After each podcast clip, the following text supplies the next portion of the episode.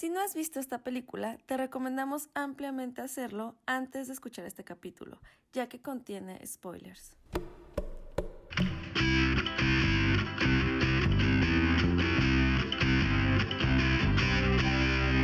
Pésimas decisiones. No eres especial, no eres un copo de nieve único y hermoso. Eres de la misma materia orgánica en descomposición que todo lo demás. Todos formamos parte del mismo montón de estiércol. Fight Club, chicas, amigos y amigas, la eterna lucha social que nos presiona siempre a tener una relación ideal con nosotros mismos, que podemos ser en parte nuestros peores enemigos. Bienvenidos de nuevo a este gran programa con nuestras queridas Dani y Sophie. Esta vez tenemos una película un poquito más densa, un poquito más eh, existencial, pero definitivamente está llena de pésimas decisiones que vamos a estar analizando. Pero antes de eso, un gran, gran, gran saludo y bienvenida a mi preciosa Sophie que viene de amarillo y se ve bien, bien, bien hermosa. Ojalá la pudieran ver. Hola, ¿cómo están? Buenas tardes. Eh, pues yo muy contenta de estar aquí. Creo que estoy un poco nerviosa, si te soy sincera. Creo que nunca habíamos hecho este tipo de películas o eh, visto, por supuesto, ¿no? Yo me sentía súper analista de cine cuando estaba en la universidad, pero he perdido la práctica. Hoy creo que vamos a hablar de cosas muy interesantes, muy peculiares, a lo mejor no, este, no nos damos cuenta, pero también hablaremos un poco de nosotros. Eh, pues yo saludo con mucho gusto a mi amiga Daniela, que está aquí a mi lado. no sé por qué le da risa. Porque alguien tiene que romper esta tensión extraña que traemos con la película. Es que, ¿sabes que Empezaron como súper serias. Sí. Entonces fue como, esto va en serio, esto no es un simulacro. y la verdad es que yo estoy muy, muy contenta. Bueno, primero los saludo a todos, pero estoy súper contenta porque estamos de manteles largos. Tenemos aquí a un acompañante que estará con nosotros eh, analizando durante todo el capítulo sobre la película. Y pues ya tenía muchas ganas de venir y lo habíamos estado postergando un poquito. Pero quiero darle la bienvenida a nuestro querido amigo Jorge Marme. Hola. Un aplauso. Muchas gracias. Mejor bonita. conocido en el barrio de playas como, Como el el Geor- Georgie. el Georgie. Ah, ya, pensé que decir Tyler Jordan.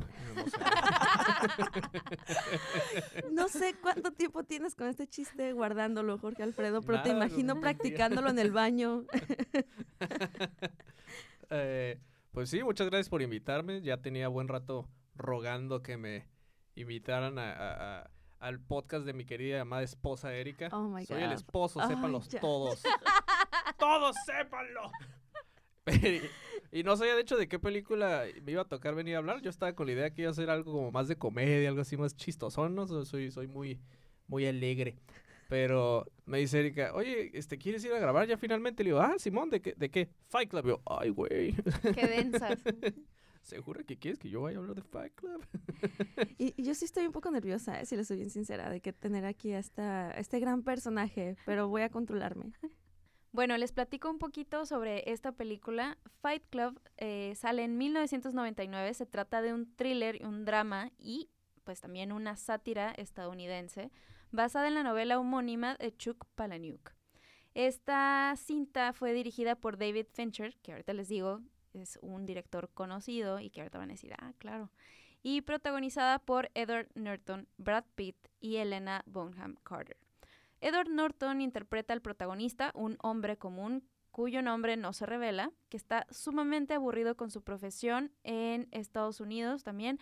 Se supone que está involucrado con la industria automovilística, aunque no sabemos como a ciencia cierta cuál es su, su profesión.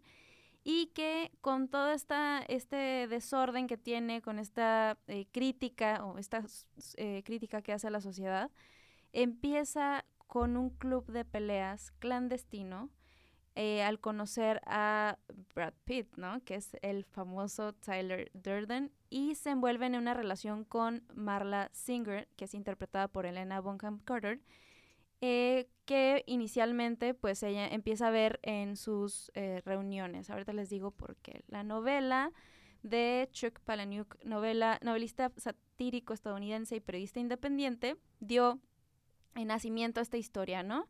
Eh, les cuento un poquito, David Andrew Leo Fincher Es un director y productor estadounidense que se- es muy conocido por el curioso caso de Benjamin Button, eh, la red social y también de Zodiac y eh, The Girl with the Dragon Tattoo. Es un gran director. Es un gran un- director.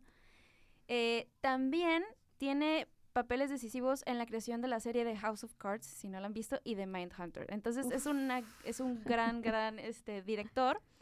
Y pues básicamente la historia se trata de, ya les dije, este protagonista que sufre inicialmente de insomnio y que eh, pues empieza como a encontrarse con, con este creador de, de jabones que empieza a liberarlo de cierto modo del mundo al que está atado. Pero bueno, platiquemos un poquito más al respecto. ¿Por dónde empezamos? Miren, queríamos iniciar con una película densa, nuestra eh, temporada de thrillers psicológicos, que son las películas que vienen a continuación. Y a pesar de que Fight Club tiene un montón de categorías, la podemos englobar en varios géneros, nos gusta especialmente por no nada más las pésimas decisiones que ocurren a lo largo del filme, sino también por la relación con él mismo. En, otras, eh, en otros episodios siempre analizamos los vínculos entre personajes, ¿no? El personaje con tal, con él, con ella, con sus papás, con sus hijos, con su pareja, etcétera. Pero en esta película en particular, la relación más intensa, más peculiar y pues definitivamente más poderosa es la de los dos personajes que los vemos en una dualidad, pero que técnicamente es uno mismo. Digo, ya a estas alturas todos hemos visto Fight Club, sabemos en, ¿En qué serio? acaba. Sí, pero a ver, ¿por dónde empezamos? Yo digo que, ¿qué opinan de el narrador, de Edward Norton?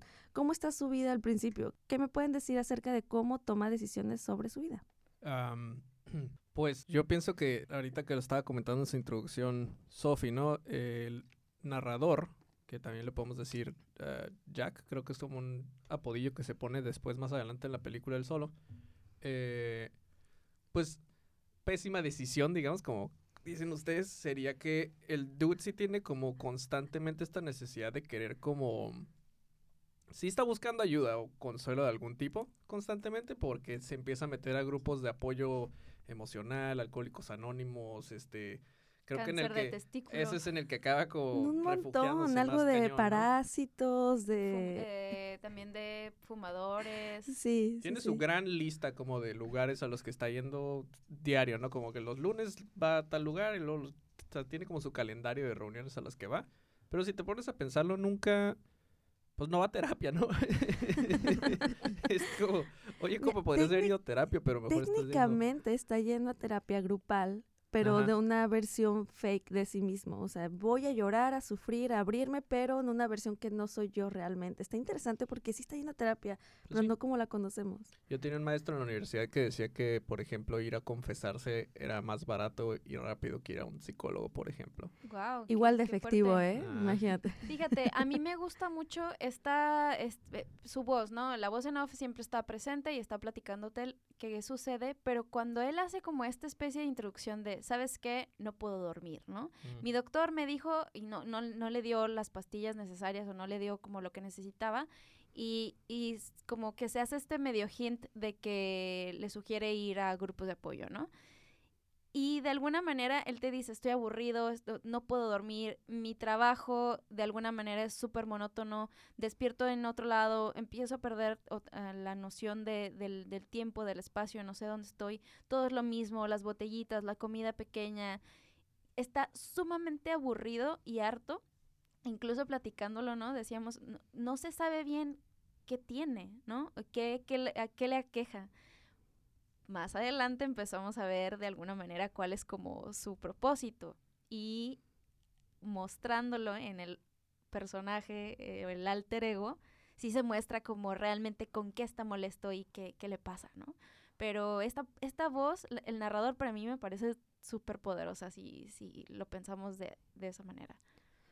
Yo tengo aquí una pregunta para, para todas las personas que están en esta bella mesa con nosotros. Hay un personaje, bueno, específicamente con eh, Tyler, ¿no? Y con el narrador, con Jack, vamos a ponerle. Uno de ellos tiene muchas ganas de vivir y otro tiene muchas ganas de morir. ¿Cuál creen ustedes que es cuál? Porque sí se, se toma en algún punto como esta dualidad. En, en terapia le decimos pulsión de vida y pulsión de muerte. Es unas ganas de estar vivo y de buscar emociones y otras ganas de quiero que me atropelle el tren ahorita y me muera. Ya, creo como que ya les dije medio la respuesta, pero Sí. ambos tienen los dos. Sí. ¿Ustedes cómo ven? Sí. Está difícil. Porque. Quiero que, quiero que tú hables, habla tú. algo. Porque, what the fuck, aquí nos dejamos cada quien Bueno, hablar pues. cuando queramos. Este es un espacio de tolerancia. Tú Libre de- vamos a empezar un club de la pelea. Ojo, Jorge estaba señalando, insistiendo a Daniela que participe, pero Jorge no conoce la dinámica de pésimas decisiones. Aquí Fue, todas somos como que ya traemos a una tensioncita, ¿verdad? Necesito que, que, que me den la palabra, si no me voy a alocar y no me voy a callar, chicas. Eso es muy, muy cierto. Pero contestando a tu pregunta, estoy muy confundida pensando. Ya sé, nos desviamos un poquito. Yo, yo sí tengo como una idea ahí, pero Creo tú dale. que si lo pensamos muy superficialmente, a lo mejor estoy mal, no sé. Tyler Durden está viviendo lo que el otro no se atreve de alguna manera, aunque sea pues sumamente eh, autodestructivo, ¿no? Y, y muestra esta cara como de alguien que se atreve, que habla, que dice, que, que explota, que golpea. Y el otro está dormido. ¿no? Está... Por ahí eh, va, por ahí va. Totalmente. Sofía. La palabra en inglés sería numb, ¿no? O sea, súper adormecido, no queriendo participar en la vida y so- solo sobreviviendo. Creo que la parte de los grupos era una, una subsistencia y un querer sacar todo, pero no estaba viviendo. Sí, ahí claro. vamos, ahí vamos. Que está raro porque si te pones a pensarlo realmente, o sea, él ni siquiera está consciente de que él es Tyler también, ¿no? Entonces, técnicamente, la- a la pregunta, ¿no? Que era cuál de los, cuál sí quiere morir, cuál quiere vivir, creo que sí es como una cosa de dualidad. Siento que Tyler está más vivo y también como que constantemente quiere como despertar a Jack. De hecho, hay varias escenas en las que lo tortura y lo pone así como que siente un montón de dolor. Situaciones límite. hay una parte en la que casi le- se pone en el carro y es como, vamos a acelerar hasta que choquemos con algo o me digas qué es lo que quieres hacer con tu vida y no puede contestar él. Se queda así como, no sé.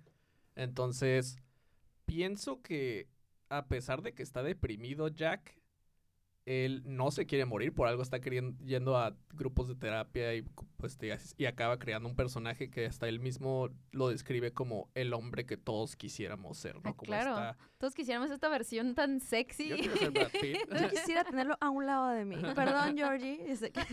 Yo también quisiera. Mira, podemos poner en medio de nosotros Ándale. dos.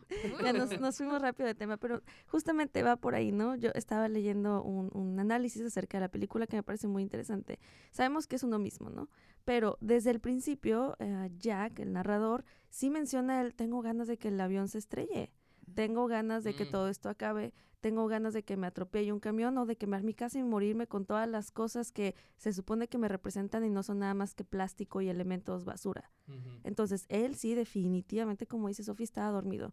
Cuando aparece eh, Tyler, cuando sale estas ganas de vivir, lo hace a través del caos. A través de, no me importa ni siquiera las leyes, las reglas, yo voy a hacer lo que se me pegue la gana y además voy a impulsar a que los demás despierten, que es parte del propósito principal de Tyler. No es nada más vivir por vivir, sino quiero que los demás también despierten de este sueño y lo voy a hacer a través del caos. Que sí tiene sentido Mm. digo, ah, es, es que no, no me gusta mucho hacer referencia a, a terapia, pero parte de ir a terapia es ir a entrar a un caos. Tú vas con unas reglas específicas de tu vida que ya no te funcionan y a través del terapeuta él te mueve cosas para que empiecen a generar un caos y todo se te revuelva y todo sea un desastre. O sea, la gente piensa bien bonito como, voy a terapia y al principio todo está muy bien. No, ir a terapia al principio es una friega y te confronta. ¿Qué me pone a pensar? La respuesta de narrador Jack era de negación. El otro le estaba diciendo, confronta, di, ¿qué quieres? siempre. Y él, al negar a esta dualidad tan guapa y sexy y destructiva, también estaba negando lo que necesitaba. Y, mm, y ahorita que lo, que lo mencionaste con el tema de terapia, yo creo que para todos, a menos que seas súper, no sé, sabio para tomar e- ese tipo de Ajá. decisiones de tu vida, empiezas en un proceso de negación y dices, no, es que, ¿por qué lo que ya me funcionaba no funciona? No estoy mal, no, no estoy triste, no estoy enojado, no está tan mal mi situación. Y así estaba él.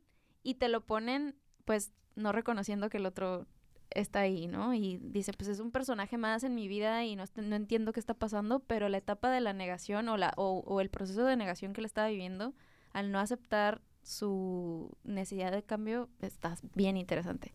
Me hizo Mm. clic. Como referencia a, a la escena del carro, creo que es de las escenas más fuertes. Están Tyler con Jack y aparte hay dos chicos que también estratégicamente la, pe- la película siempre despersonaliza, ¿no? No nos dicen nombres, no nos dicen nada.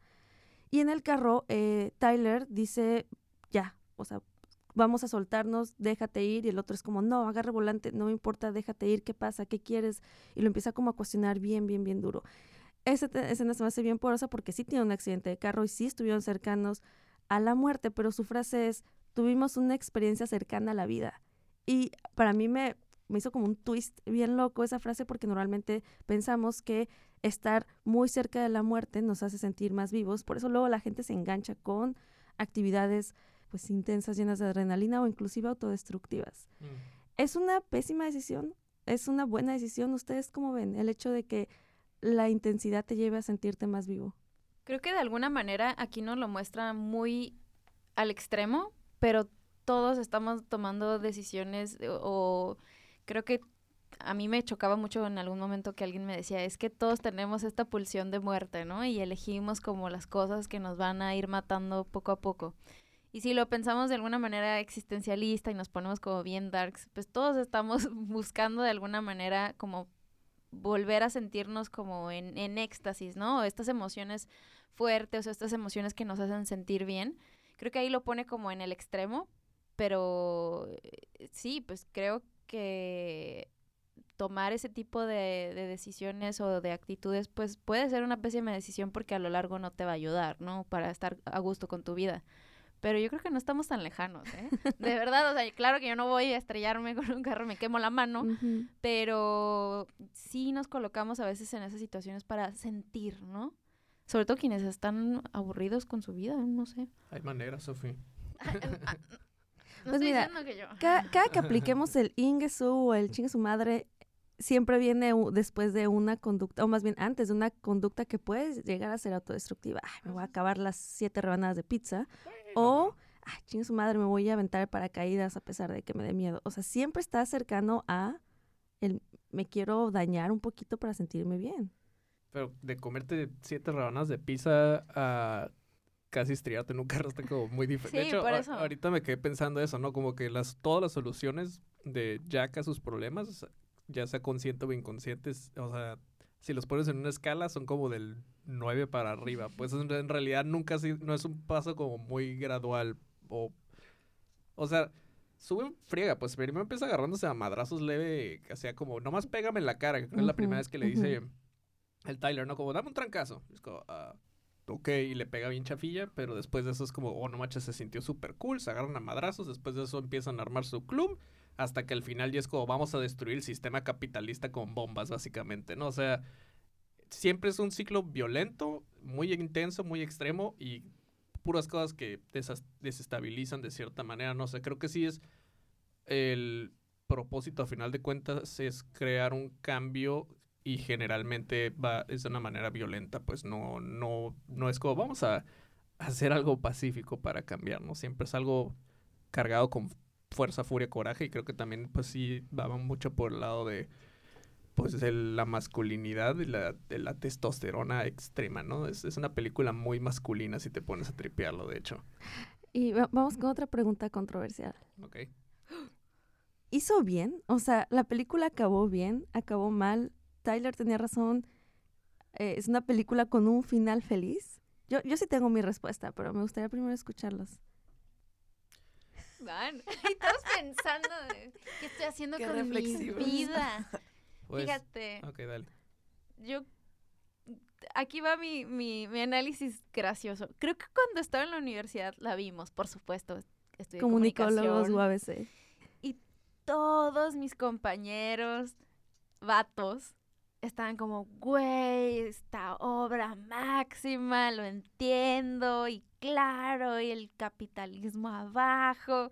Y si, si te pones a pensar en ese sentido, como en lo social y en lo que te... en el mensaje como de hartazgo, de todas las cosas que queremos poseer, ni siquiera las disfrutamos. Creo que esa parte está muy fregona, digo, a mí nunca se me dio por, por, por ser punk y quemar todo y este, hacer bombas caseras. Eh, pero era como el sentimiento mm, y más de los dudes, fíjate. Qué casualidad, ¿no? Ahí hay algo que podremos analizar después. Incluso, incluso ya lo decíamos y platicábamos nosotros, ¿no?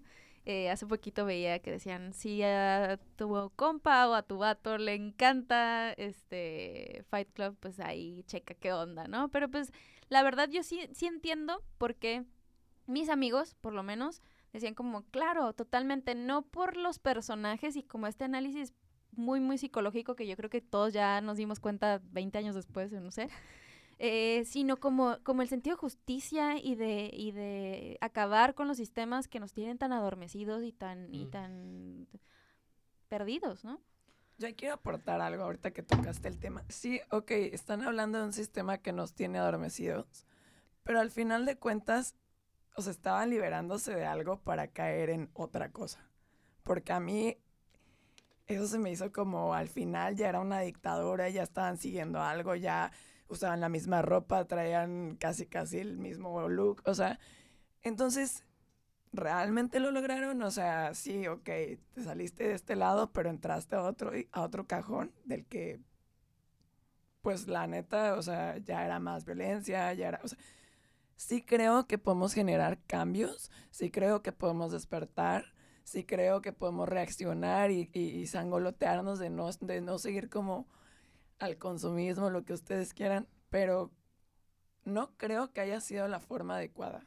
Es que es justamente eso, Pero Sofi. Digo, Dani, o sea, la película te dice entonces implícitamente que la solución a la búsqueda de la libertad individual es la despersonalización. O sea, para que realmente seas libre, seas tú mismo, tienes que ser nadie.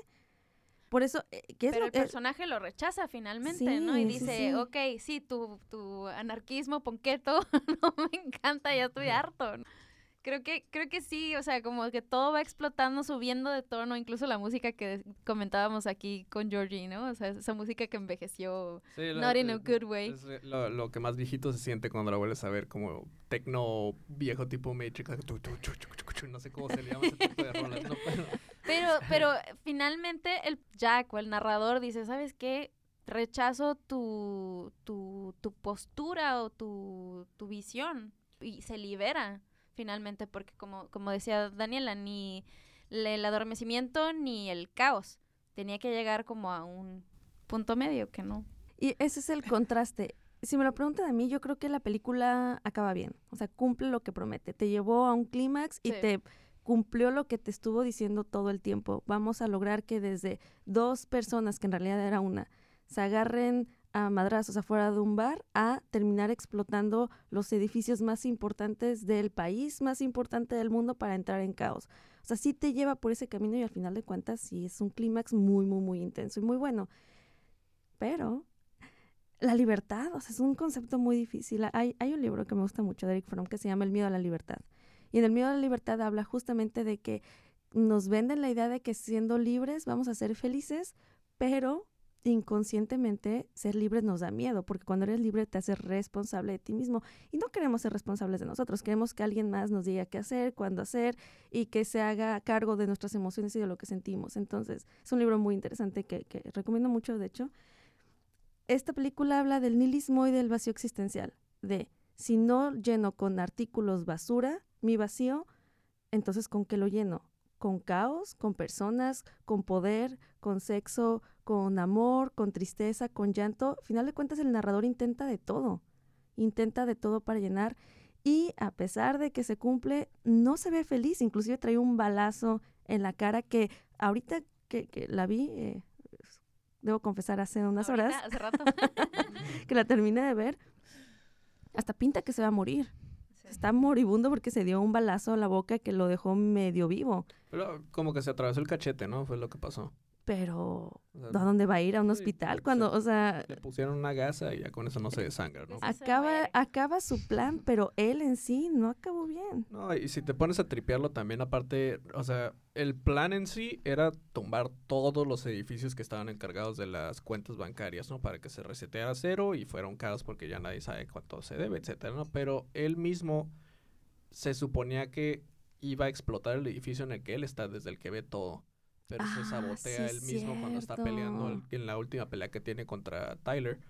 Entonces su plan técnicamente no se completó al 100%, ¿no? A lo mejor fue como un 80, 90 y algo, digamos. Entonces sí sobrevive un edificio con tarjetas de crédito y demás. Entonces no... De que creó caos, sí creó caos, pero no acabó con el sistema capitalista por completo porque se alcanzó a, a arrepentir un poquito al final. Y también si te pones a pensar, por ejemplo, en... Yo sí me puedo preguntar cómo sería mejor el mundo si se cumpliera lo que él quiere. O Qué sea, gran metáfora, ¿eh? lo que sí dice el dude es, el- le dice el Tyler, o sea, como, ¿cuál es mi visión del mundo? Lo menciona en una escena y dice, como yo sí pienso que en las, así, en las autopistas vamos a estar sembrando maíz y cada quien se va a encargar de, o sea, básicamente vamos a retroceder a antes de que existiera todo el sistema capitalista, ¿no? Y ahí te pones a pensar que va a seguir entonces el trueque, o sea, Me acuerdo de mis clases de la universidad. ya no vamos a tener entonces nombres hasta que, porque está la, la clásica y súper importante escena de Robert Paulson. ¿no? Que es, nadie tiene nombres, no sabes cómo se llama nadie del grupo más que Bob, que es este hombre que tiene grandes senos porque, ¿qué está tomando? Este, Eh, no, cuando le, le quitaron los testículos por el cáncer que tuvo, el tratamiento hormonal le hizo tener más Ajá, senos. entonces, él es el único que sí tiene un nombre, pero cuando se muere, dice, ay, es, les, le empiezan a dar sus breakdowns a, a Jack y llega, lo, lo ve muerto y está como, ¿qué les pasa? ¿Por qué están todos aquí? Llam- Llamen a la, al hospital. Y es como, no podemos llevarlo a ningún lado porque la regla va en contra de que quién sabe qué. Y le dice, este es un ser humano, su nombre es Robert Ah, dijo, Paulson, lo ¿no? vamos a enterrar en el patio. Ajá, no lo entierran en el patio, es una persona y ya después como que entra en pánico y cuando dice el nombre de verdad, de- o sea, como que le da humanidad finalmente de vuelta. Y lo chistoso es que tiene a todos tan brainwashados que finalmente sí se quedan como, oh, de hecho literalmente dicen como, cuando te mueres, tienes un nombre, su nombre era Robert Paulson y empiezan ya todos, su nombre es Robert Paulson. no, dicen, es, su nombre es Su como, nombre es Robert ahorita Paulson". existes cuando ya estás muerto. Entonces sí te... O sea, es muy interesante volver a ver la película ya sabiendo el plot twist del final de que Jack es Tyler, o sea, que son el uno mismo, porque ya ves toda la película y empiezas a poner atención y te quedas, por ejemplo, en la escena esta de cuando van manejando y que se quiere estrellar. Tú no lo tripeas la primera vez, pero ya que la vuelves a ver es como, güey, Tyler está manejando él solo, hablando y peleándose de que se va a estrellar con un carro y hay dos tipos en el asiento Y de atrás sin hacer nada. nada, nomás así como de, "Ah, ok. Contestando órdenes. Cuando Ajá. me preguntaba, no podemos responder. No, eh, la primera regla o la segunda regla es no hacer preguntas. O sea, nada más estaban como robots. Y sí, es una frase que en algún momento dice el, el- el bello Brad Pitt. Únicamente cuando se pierde todo somos libres para actuar. Porque te quedas sin armamentos, te quedas sin herramientas, entonces ahora sí puedes accionar en lugar de seguir con la costumbre. Pero e- esta, esta metáfora, bu- bueno, más bien estas frases, a mí en lo particular me, me encantaban cuando era niña y ahorita de nuevo me, me gustaba mucho cuando se refería a sus órganos como Jack. Soy el corazón roto de Jack, soy la vesícula biliar de Jack, cuando estaba haciendo referencia a sus emociones. Las emociones se sienten en ciertas partes de los, del cuerpo, entonces ni siquiera podía decir me siento triste, me, se me rompió el corazón, no, ni siquiera yo me reconozco como persona y me empiezo a reconocer por órganos porque no puedo eh, eh, como, como unirme a mí mismo. Es, es- esa, esa parte es- Despersonaliza todos sus sentimientos, ¿no? Como hasta que- sus partes corporales. Ajá, están desconectadas de él.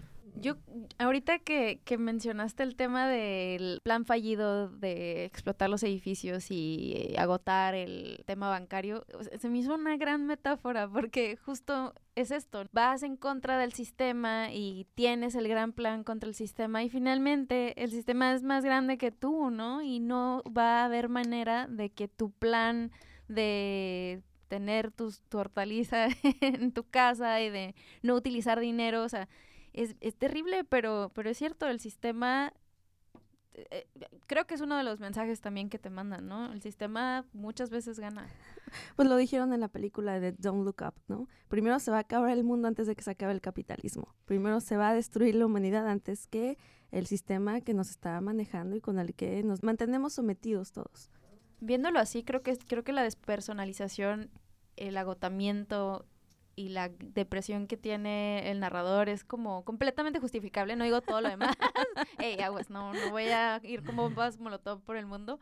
Pero sí, esto me regresó mucho a, a- a pensar como más joven, ¿no? Y decir, voy a ser diferente, acabar con, con el sistema.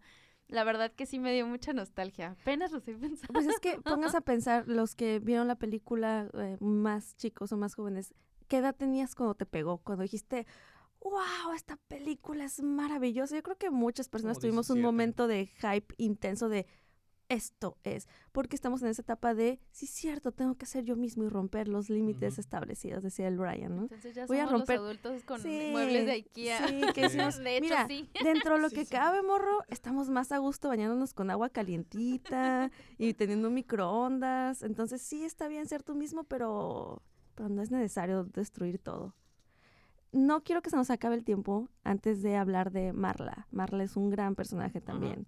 ¿Qué opinan de ella? ¿Cómo la ven? Ella está por fuera, pero a la vez está muy dentro.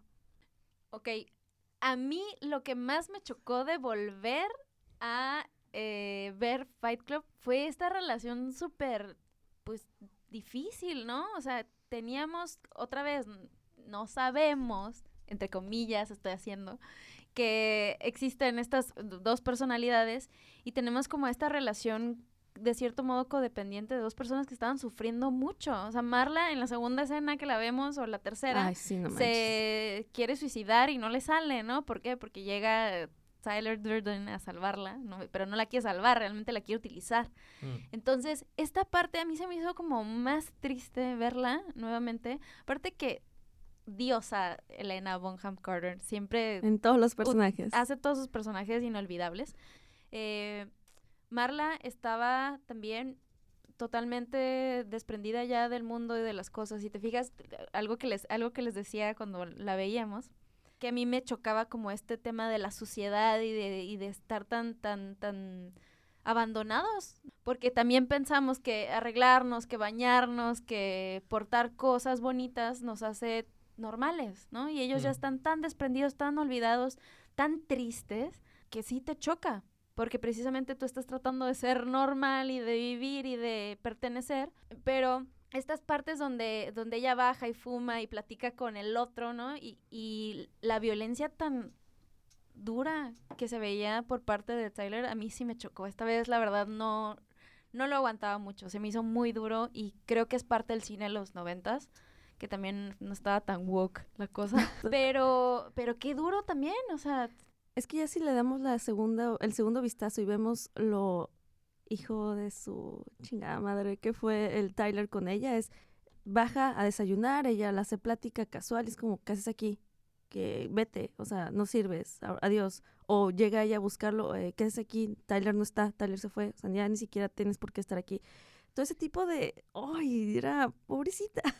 Sí, está muy loco cómo eh, cambia mucho las cosas ya con la edad, ¿no? Yo ahori- ahorita antes de que empezáramos a hablar de Marla estaba a punto de hacer como el la referencia porque uno, pues yo la vi por primera vez cuando sí tenía como entre 15 y 17 años, no me acuerdo bien, pero romantizaba todo la película, pues, o sea, el discurso y toda la idea que tenían era como, sí, hay que destruir el sistema, ¿no? claro. Luego a Marla, que ya la vuelves a ver está sucia, es una junkie básicamente, está súper así caótica y parece que es inmune a morir porque se cruza la calle así como que le, le vale Sí, madre, pues sí, es como, sí. me puedo morir ahorita y no me importa. Pero tú la, yo la, me acuerdo que la vida de morro y muchos de mis compañeros también era como, oh, no manches, mi crush está, Claro. está bien guapa y en realidad está bien jodida, ¿no? Y es como...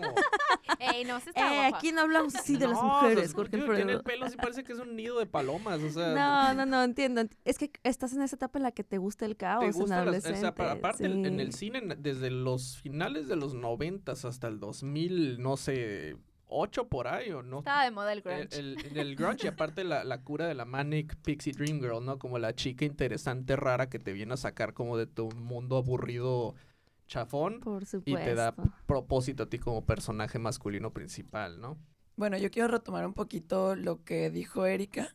Yo siento que él era como violento o agresivo con ella porque como él ni siquiera se reconocía como una persona o algo así y yo siento que a él por dentro a lo mejor en sus deseos quería acercarse pero realmente no no sentía eso, ¿sabes? O sea, no había como esa conexión que tenía a través de su dualidad. Él como tal no se identificaba como tal tal como tal él cuestionaba, esta morra se me está casi, revísame la UI y todo. Sí, es cierto. Ah, Y, él no tenía ninguna clase de deseo, o sea, a él no se le despertaba absolutamente nada y regresaba y de repente era su dualidad y le daba el- la mejor cogida de la vida, o sea, del amor. Entonces tal vez era como ese, no sé cómo tratarme a mí, no sé cómo tratarte a ti o a los demás. Y, y tengo el, el último ejercicio, chicos, y, y- más bien chicas y Jorge, porque somos mayoría.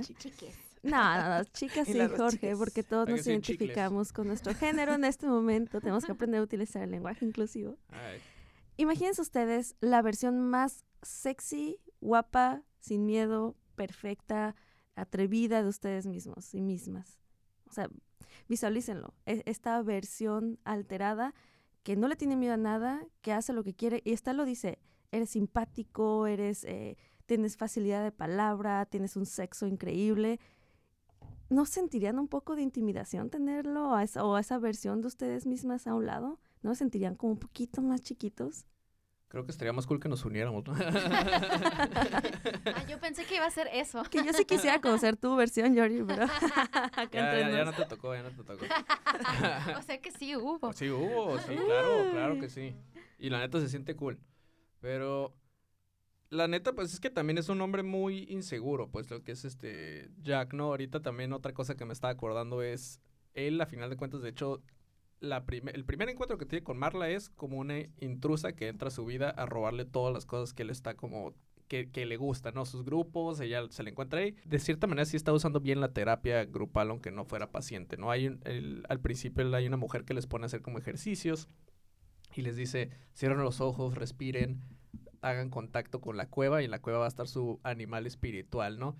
Y casualmente el animal espiritual de, de, de Edward Norton es un pingüino, ¿no?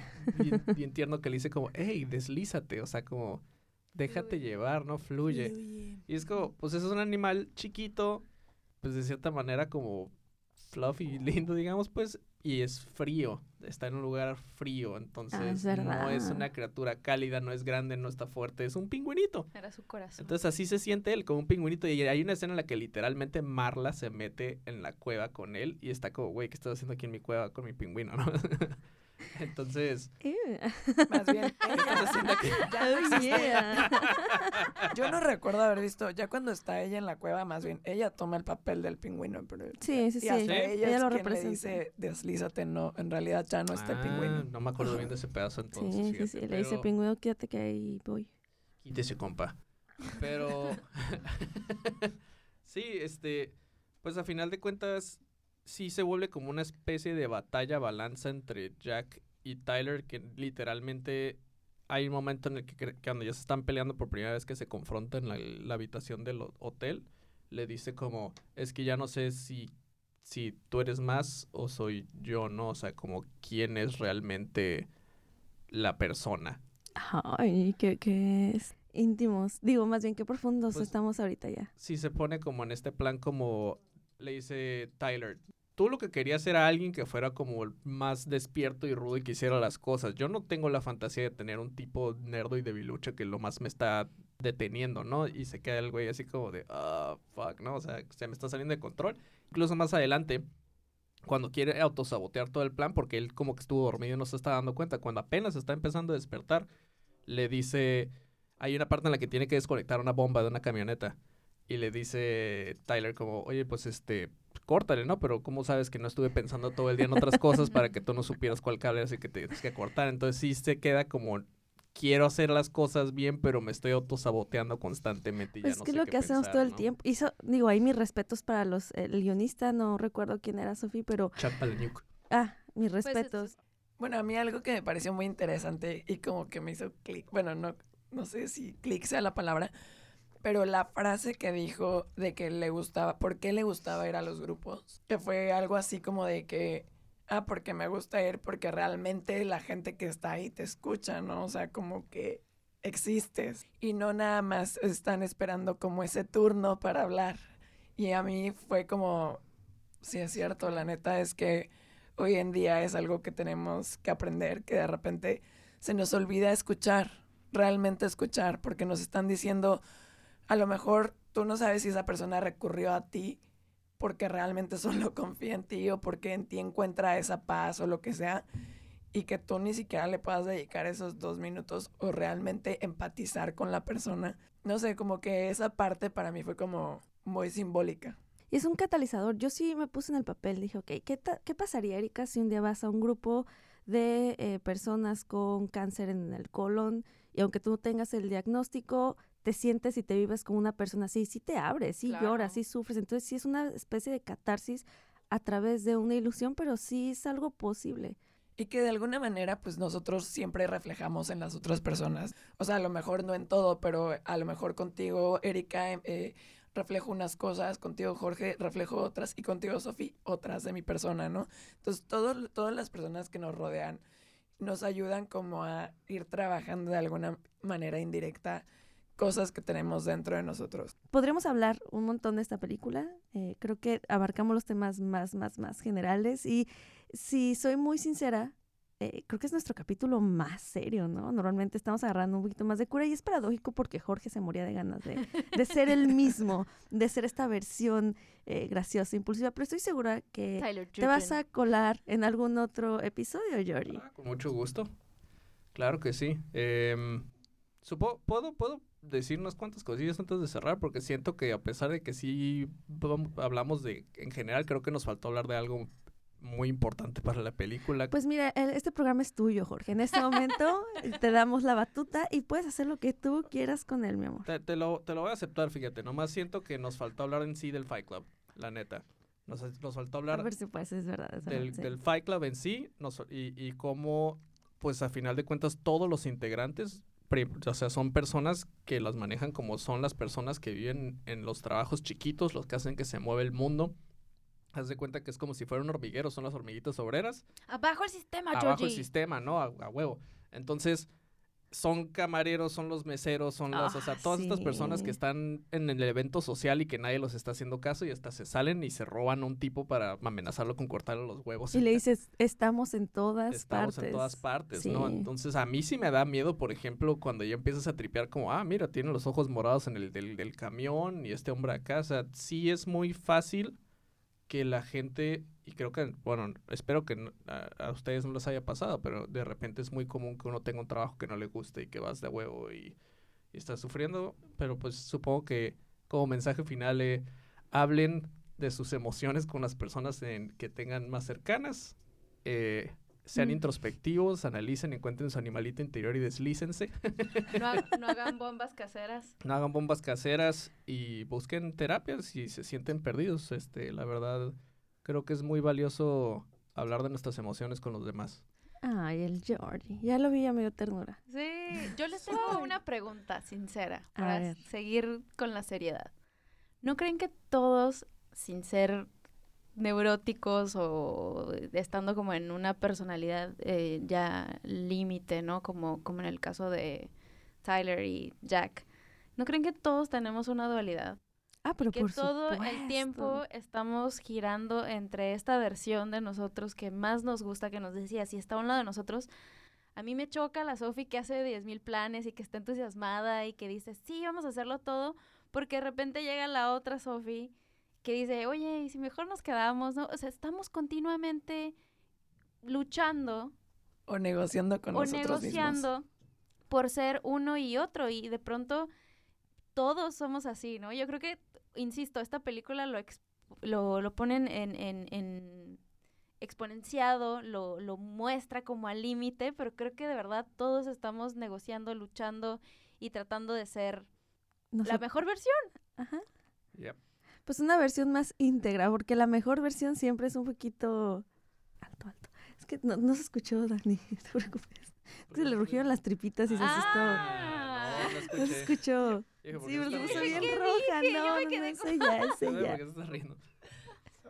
Que digo, no sé si lo voy a editar, ¿eh? Pero Vamos a incluirlo porque yo estaba acá Hab- lanzando mi mensaje de de paz y de amor.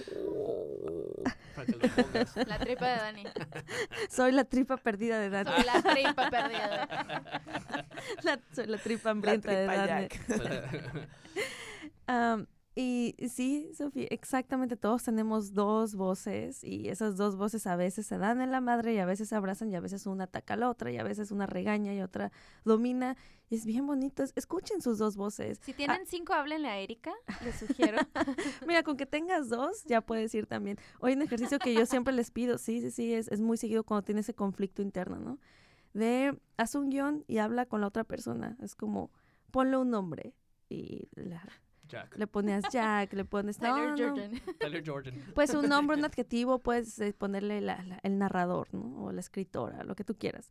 Y empiezas a hablar con la otra persona en un chat, en un eh, en, en el WhatsApp o en, en una hoja de papel y salen cosas bien interesantes. Pero ese tipo de cosas que solamente tú puedes leer. O sea, yo cuando les pido eso en terapia ni siquiera les digo léemelo, porque es algo muy personal Sí. más bien qué descubriste, qué viste, qué encontraste en lo que escribiste. Pero es un ejercicio muy interesante. eh, sal- háganlo, eh, escuchas de pésimas decisiones y nos cuentan cómo les fue. Entonces, chicas, eh, yo encantadísima, como siempre, enamorada de, de ustedes y de este programa. Y aquí ya pr- practicamos el amor libre. Y Jorge, ah, te veo y, y- y me, me da brinquitos el corazón. Pero ya. Ah. Ay, ternurita. Sí, sí, sí. Normalmente no soy tan melosa y me resistí mucho en traer a Jorge, pero yo sí estoy eh, súper dispuesta y encantada que nos vuelvas a acompañar con tal vez algo más relajado y más cómico que no sea Office Space. Cuando quieran. Office Space es muy buena, pero bueno. No te lo pierdas. Pues yo les sugiero que nos sigan en Instagram, arroba pésimas decisiones. Ahí estaremos compartiendo un poco más de eh, lo que vamos a estar haciendo. Vamos a promocionar, evidentemente, esta, este análisis, este análisis no tan convencional, ¿verdad? Eh, y pues síganos también en nuestras redes. Sofía B. Ángeles. Todo iba a salir bien. Nadie lo iba a notar, Dani. Siempre te lo voy a recordar. La cara de, de confusión de Jorge. es que Eh. Sofi no se acuerda de su Instagram y siempre batalla y siempre nos Busquen pasa la arroba bolita. Sofía, la primera que salga. Y si no sale, Como es casi que no no, hay he Sofías. colocado bien mi marca. Sofía Loren. Ah, bueno, y entonces las mías son Daniel doble L, eh, guion bajo car con K. ¿Y las tuyas, Erika? Es eri-guerra y el, el Instagram de nosotras es arroba pésimas decisiones. Jorge, ¿dónde te podemos seguir? ¿Dónde te podemos encontrar? Ah, nice. Eh, a mí pueden encontrar en Instagram como j.marme.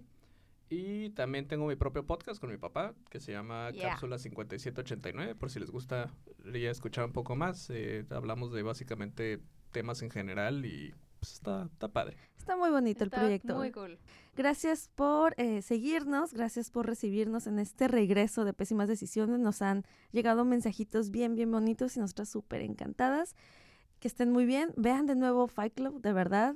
Denle un vistazo nuevo y escríbanos. Nos dicen qué piensan. Fight. Hasta luego. Bye.